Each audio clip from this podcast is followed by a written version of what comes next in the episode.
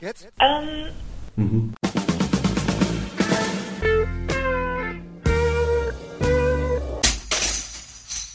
Herzlich willkommen bei der Kulturviertelstunde von www.kulturwoche.at.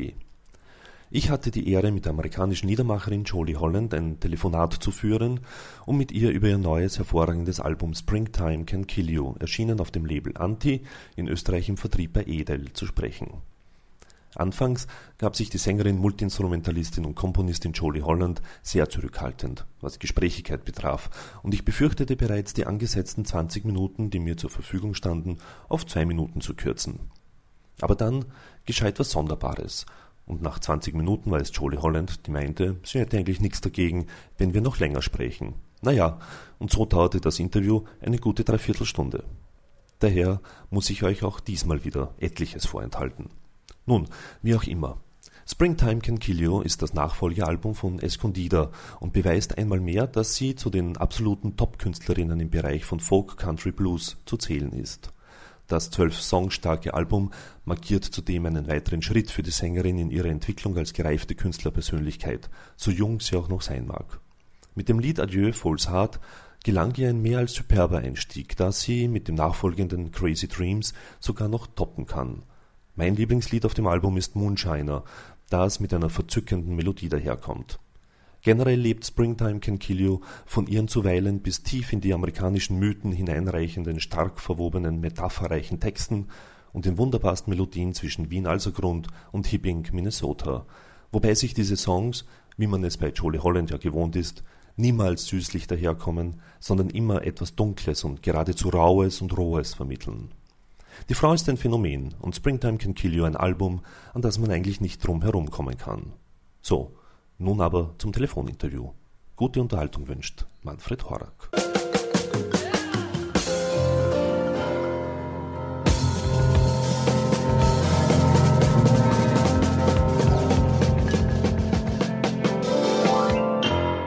What do you think is the main difference between Escondida and Springtime Can Kill You? I, s- I guess the main difference is um, I've had the band longer, and I've and I um, just used the band more. I think everything is recorded live. Uh, you know, I really want to hear a fresh sound. You know, that. That's But not in, in front of an audience, huh? Yeah, sometimes we have an audience. Like, there's two songs on this record that I brought in an audience for. Do you think that the freshness uh, only comes when you play it live? Um, yeah, I don't like to hear albums that have been tracked. I just don't like that sound. It sounds too mental. Is surrealism important to you? Surrealism? Yeah. Let me see. You know, I'm a big fan of Chagall. Uh, some, yeah, some of the surrealists I'm a big fan of. Um, Remedios Varo, but the, you know, I think I find some surrealism kind of heartless. You know, some some of the Magritte stuff's really beautiful, but but like I'm, for instance, I'm not very interested in in like Dali's work. Some of it, but um, actually, I really try to be very realistic in the songs. But I, you know, surrealism or, and mysticism are just a way of describing reality. I, I think most of the most of the record is very literal. Mm-hmm. Like it's almost it's almost entirely literal, but there there are some experiences that I express sort of like in a code, you know, in a, in a metaphorical code. I I try to write about um, sort of like the I try to write about really concrete stuff, Mm-hmm. you know, like just kind of life life experiences. But I I, I really like to catch um, the in, internal dialogue. I think that's I, I love to hear songs that have like um, an internal like that have a very fresh voice Mm-hmm. that comes. Who's good at that? I think Gram Parsons has some really beautiful Mm-hmm. songs that work like that, where it just sounds like you're listening to your internal voice. I really appreciate Zen haiku writing, right. like ancient Zen haiku Yeah. writing. The and- Japanese. Yeah, be- because it really has it really has that type of a voice where they're really interested in just listening to this internal voice. Mhm. Um, I think you have one one haiku on Escondida, is it right? Or, Yeah. uh, you write many haiku? No, it's Oh. just I admire I admire the ethic of um, Zen haiku writing. It, I, I think Mhm. it's a really interesting way of looking at writing. Because it, it makes a different point of views also. What I really like about it is it, it's um, it's it's about a real core experience. It's about um, it's it's like the first thought hmm about an experience. So it's like it's very you know true. All right. Again, back to the, the new album, uh, there are 12 songs on it. And Yeah. um, is it a concept or, or was it uh, spontaneous for you to, to release this album? Um, let me see. I had a lot of different ideas about what to do for my third record on Anti, hmm and I thought this was just sort of a. I, I had a lot of songs about the same time period, so um, it just seemed like the most obvious thing to do, you know, to sort of relate all these songs because they're um, stylistically there's there's a lot of extreme differences. You know, some of them have something. You know, some of them have things in common with like chamber music, and then some of them are like straight up Mhm. country records. I mean, country songs. Mhm. So uh, they need something to unify them. So it's basically one crop of songs. There are some there are some older songs on there though, like Nothing to Do But Dream. I wrote that in 1998, and Uh-huh. uh, Mexican Blue I wrote in 2001. Mhm. But um, the other songs all come from uh, the spring of 2004. Two songs, not from you, um, are especially for the album. Yeah, I think they really, I think they really relate to the to the theme. Um, Adieu False Heart is just it's just a great psychological song about about love. I think it's just I love the words and and I I love the rhythm of the song and Mm-hmm. I think the melody is really classic. It's very pentatonic and really simple and really beautiful. And and then you're not satisfied with me. I really enjoyed doing that as a duet because it it really changes the meaning of the song to do it as a duet. So Mhm. it's it turns into two people both saying to each other, "Oh, you're not satisfied," and you know the other person says, "No, you're not satisfied." yeah. so, And uh, so you listen also uh, to many old songs from, from 20s, 30s or so? Also the Anthology of American Folk Music by... yeah, I I, I learned um, "Adieu False Heart" from the anthology. Mm-hmm.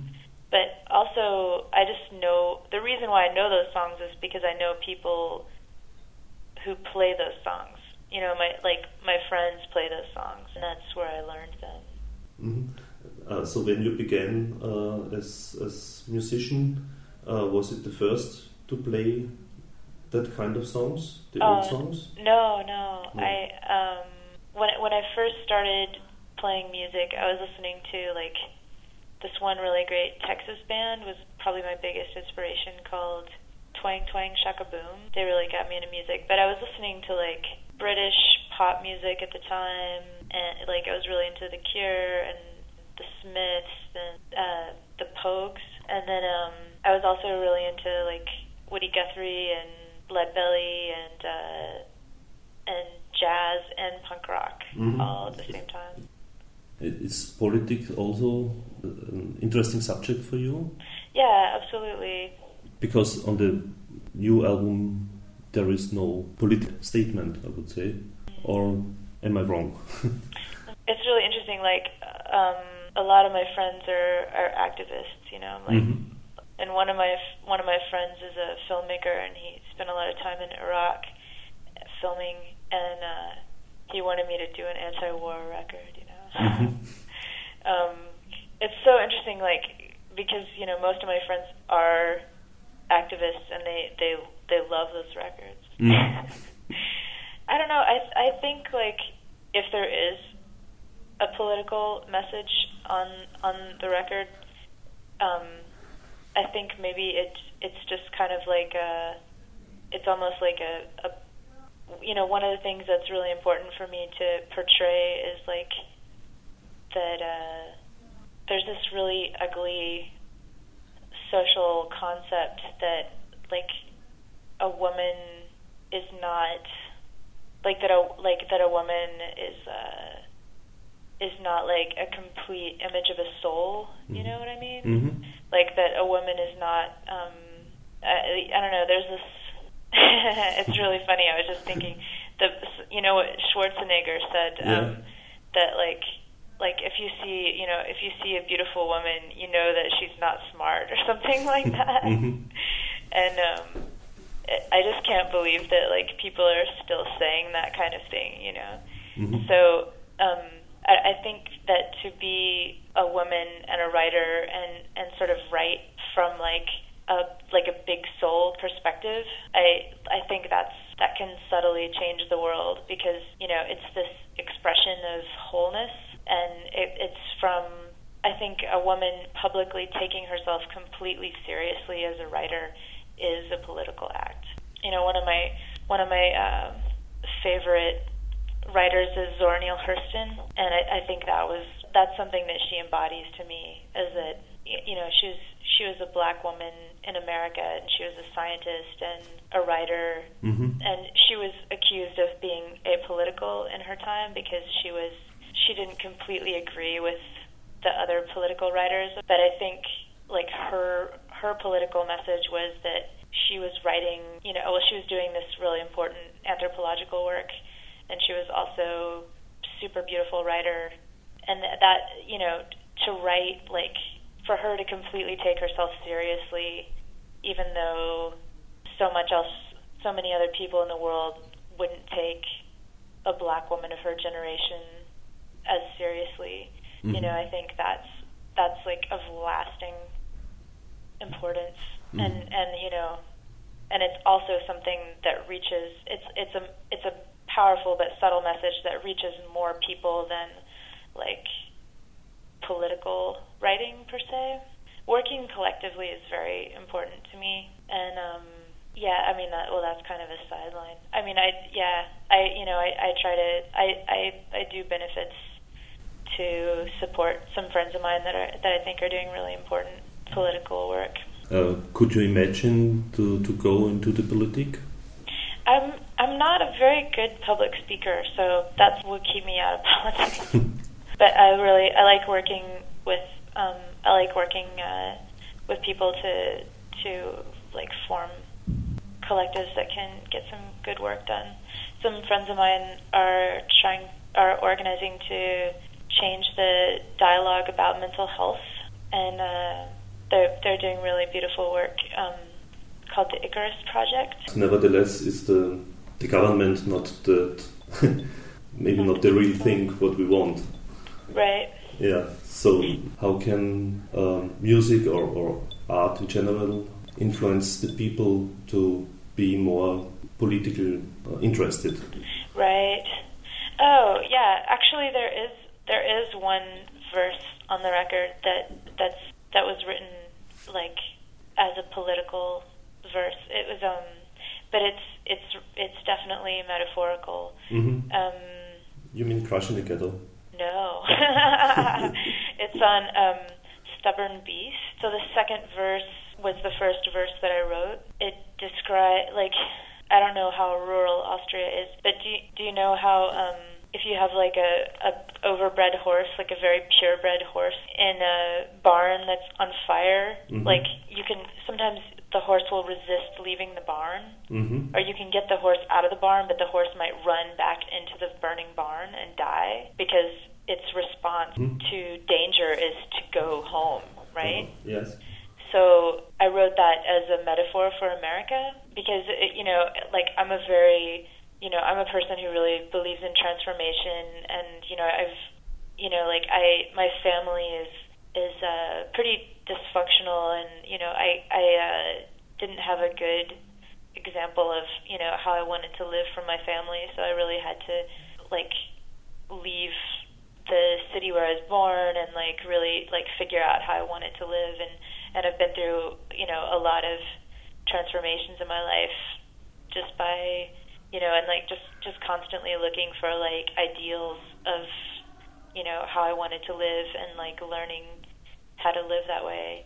So it's hard for me to understand somebody that wants to you know stay in a bad place, mm-hmm. you know.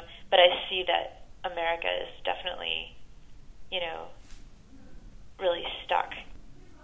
You know the metaphor of like if you put frogs if you put frogs in uh, into a pot on the stove to you know like to cook to cook live frogs, you put them into a pot and you turn on the flames, and they don't they don't jump out of the pot. Like it just gets hotter and hotter and hotter, and then they they cook. They they eventually die. But if you put them into boiling water, they'll just jump right out. So it's like you know it's a very it's a very dangerous social situation, and um, people are definitely overly complacent. Yeah. I don't know. America is getting very politicized right now, though. Do you think it will change again? I mean, everything so, changes. Yeah, yeah. but I, I hope that um, America can change without without like extreme, more extreme disaster. You know. No, I can't believe that that people are still making nuclear arms incredibly disgusting. I was actually um, I was driving with my mom across you know, she was driving me to the airport. I was um I was at South by Southwest in Austin and she lives in Houston, so she was driving me to the airport and um we were listening to the music she had in the car and she had John Lennon Imagine. Mm-hmm. And I was thinking about how powerful that song is. You know, it's so you know, it's it's actually an incredibly useful song. Mm-hmm. You know, I mean, it's like a globally useful song because yeah. songs are the songs get inside your head. They, you know, I mean, it's it's like it's a very intimate way to relate with a lot of people. You can you can like put a message inside somebody's head, mm-hmm. and um, yeah, it was just like it was just very. Um, it was very, I think, very responsible of of John Lennon to like put out this message that can actually you know, that's actually very transformative. Like very very political show. It was there was like like um, Billy Bragg and Rambling mm-hmm. Jack Elliott were there, mm-hmm. and they're they're very like we sang we sang Woody Guthrie songs and mm-hmm. um, sang about sing about the war and Bush. Mm-hmm. But I think it's important also to, you know, if you're going to people, if you're going to reach the people that need to change, mm-hmm. I I think I just make need to make sure that I'm entertaining to those people. Mm-hmm. so you know, like if I'm going to be able to, you know, introduce ideas to people that actually need to hear them, you know, that like people who have dangerous ideas, you know, like people who are are basically um, the new version of fascists. like if I'm going to reach them, I I can't be too obvious. mm-hmm. You know, and I, I think that was sort of the power of Johnny Cash, and that mm-hmm. was, and that's the power of Willie Nelson. Is there people who they have like a humanist message in their music, but mm-hmm. but they appeal to everyone, and they they appeal to sort of the most dangerous people who who need to be encouraged to think about how their behavior and their investments um, affect the rest of the world. Sie hörten einen Podcast von www.kulturwoche.at mit Jolie Holland am Telefon. Jolie Hollands Album Springtime Can Kill You ist auf dem Label Anti erschienen, der Vertrieb in Österreich ist Edel. Danke fürs Zuhören und danke fürs Dranbleiben. Bis zur nächsten Kulturviertelstunde. Ihr Manfred Horak.